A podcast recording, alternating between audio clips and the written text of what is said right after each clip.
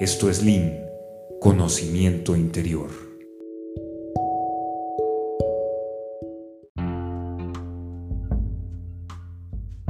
¿Qué tal? Esperando que se encuentren muy muy bien. Les saluda su coach y chaborruco de confianza, Aleph Potencial.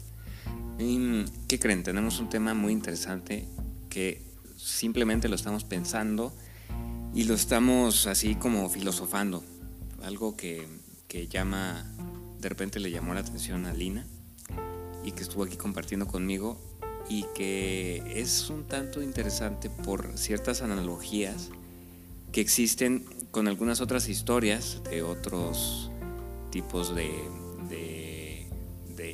cosmogonías que de alguna manera se relacionan con lo que estamos viviendo actualmente.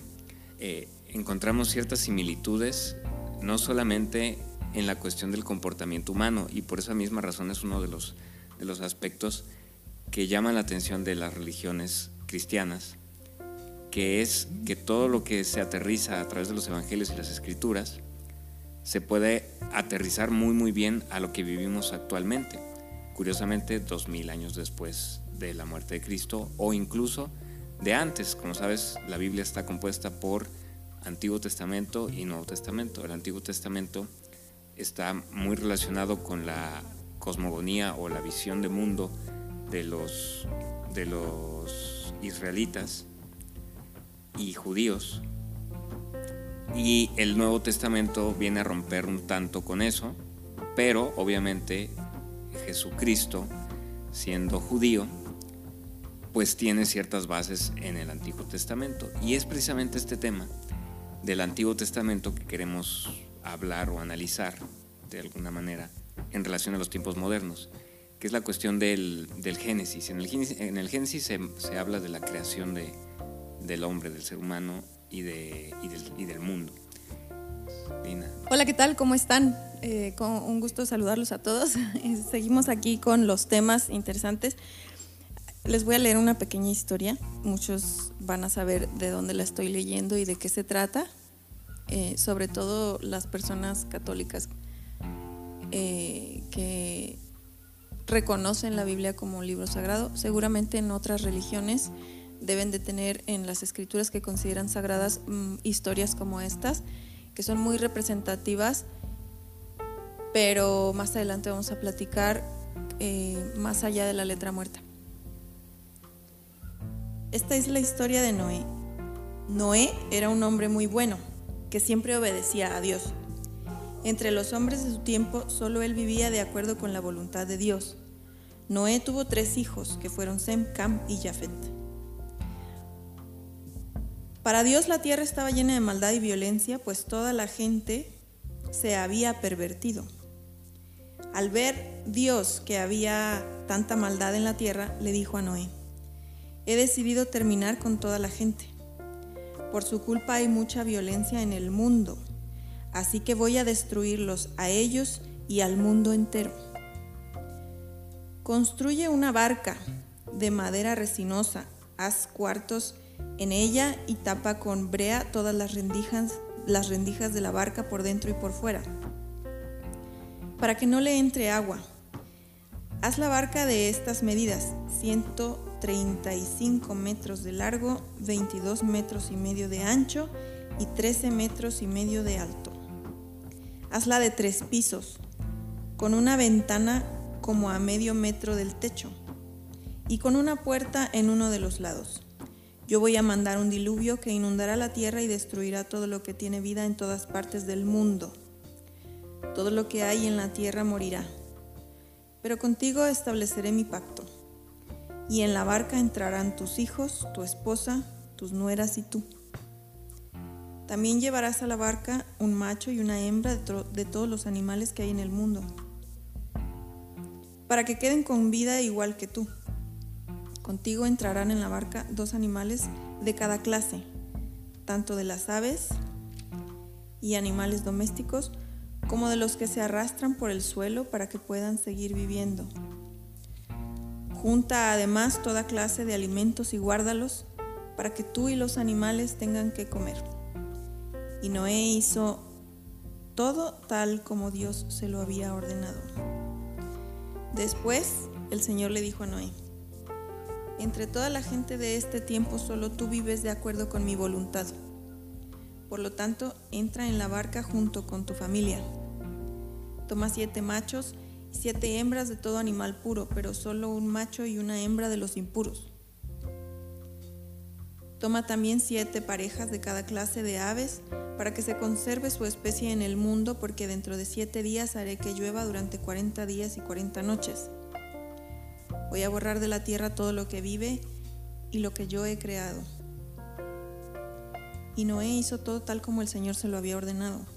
Cuando el, diluvio inundó la tierra, Noé tenía 600 años y entró Noé en la barca junto con sus hijos, su esposa y sus nueras para protegerse del diluvio. Los animales puros e impuros, los que vuelan y los que se arrastran, entraron con Noé en la barca, de dos en dos, macho y hembra, como Dios se lo había ordenado.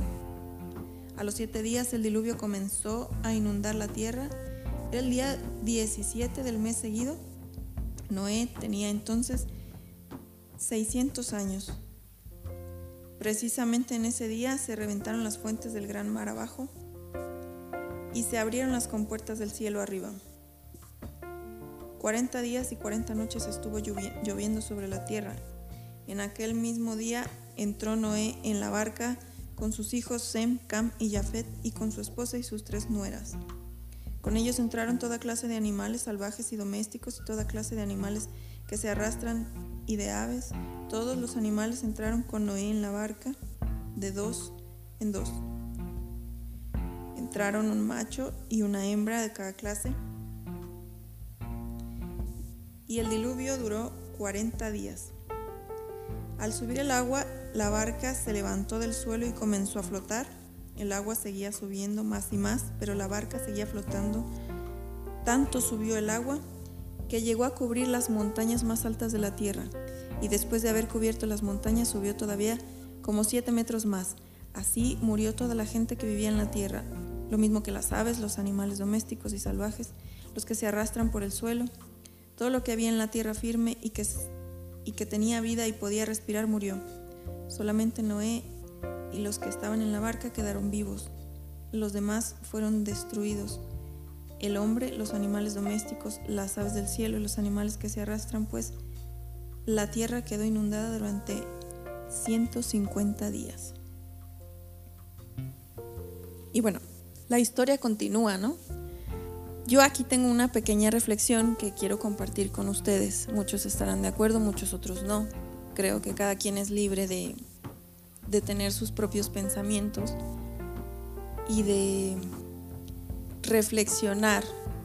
Habrá quienes no sean afines a lo que les voy a decir, pero esta historia no me resulta muy diferente de lo que estamos viviendo actualmente.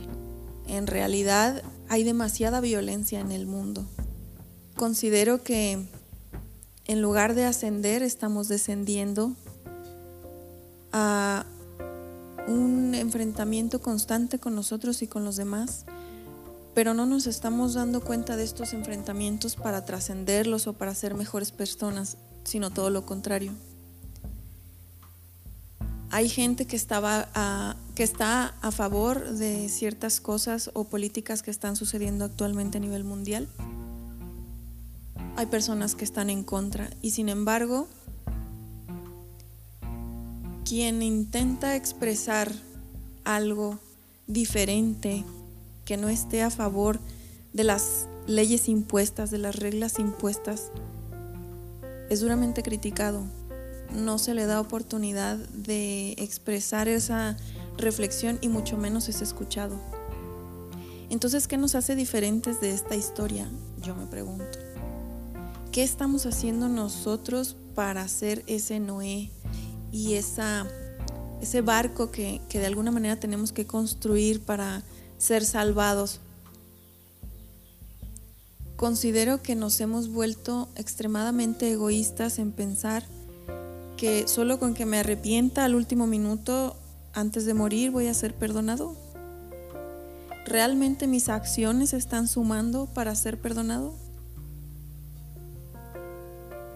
este tiempo, este periodo de aislamiento, de, estar con uno mismo, tiene que servir para darnos cuenta, digamos, hacer un corte de nuestras acciones y lo que vamos a hacer al día siguiente cuando toda esta tribulación pase. Recordemos que el planeta es un ser vivo y hay cosas que nos guste o no, son contra natura. Esto, va, esto para mucha gente es muy chocante por la tendencia y por, y por muchas cosas que existen. Pero preguntémonos realmente qué, tan, qué tanta armonía tenemos con la naturaleza. Si ponemos atención a ella, aprendemos tantas cosas, desde aspectos curativos, la dinámica, por ejemplo, que siguen los, los, las distintas especies de animales, de plantas, viven en, en armonía, no hay conflicto. Los seres humanos somos la única raza supuestamente inteligente y pensante y somos, creo yo, la única que no se puede poner de acuerdo. Pero el conflicto no está afuera, el conflicto está en cada uno y está en cada quien. En el momento en que encontremos esa armonía y esa paz, esa unidad y esa congruencia interior individual, se podrá encontrar esa congruencia colectiva. Vuelvo a repetir, el planeta es un ser vivo. Nosotros somos antenas canalizadoras eh, y receptoras de energía. Entonces, ¿qué estamos canalizando actualmente al planeta como antenas?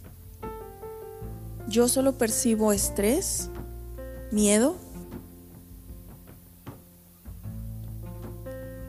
y pues el planeta, si lo imaginamos como un cuerpo eh, equivalente a nuestros cuerpos, cuando hay algo que le está generando eh, una resonancia negativa o, algún virus que le está haciendo daño, ¿qué es lo que hace el cuerpo? Se defiende, ¿no? Y reacciona. Entonces, si nosotros queremos que nuestro planeta siga funcionando armónicamente, regenerándose y dándonos ese hogar que nos ha ofrecido desde hace millones de años a distintas especies, entonces nosotros también tenemos que tener cuidado con la energía que estamos canalizándole día a día. El planeta cómo puede reaccionar, obviamente no le va a dar una gripe, no le va a dar eh, una fiebre, sino lo equivalente. Entonces,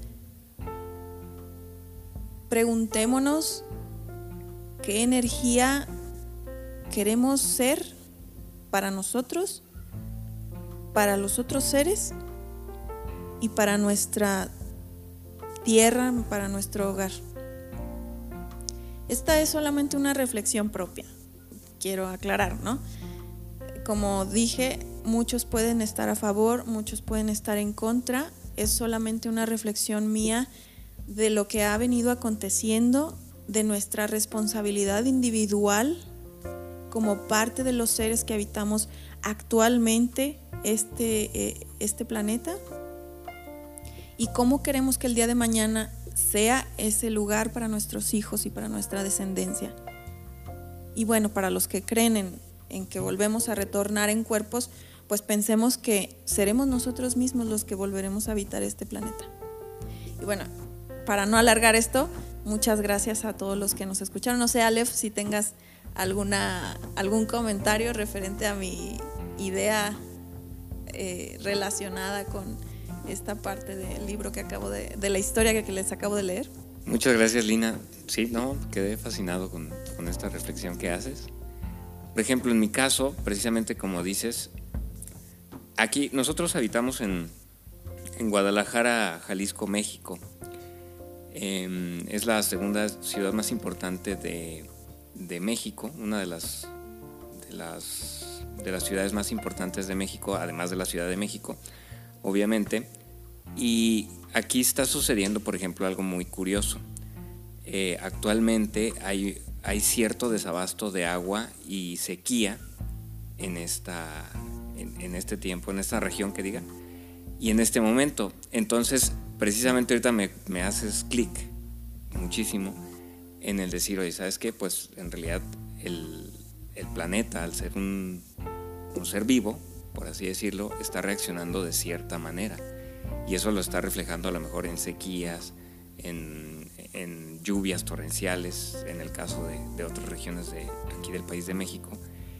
Y, sí, definitivamente me, me, quedé, me, quedé, con el ojo cuadrado ahorita que me compartes esto. Muchas gracias, Lina.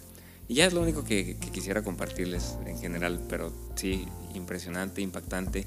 Me gustaría también que ustedes participaran a través de las distintas, distintas redes sociales, que piensan acerca de este tema, de esto que nos comparte Lina, de estas reflexiones, compártanos y estaremos aquí en el siguiente episodio de Lean Conocimiento Interior.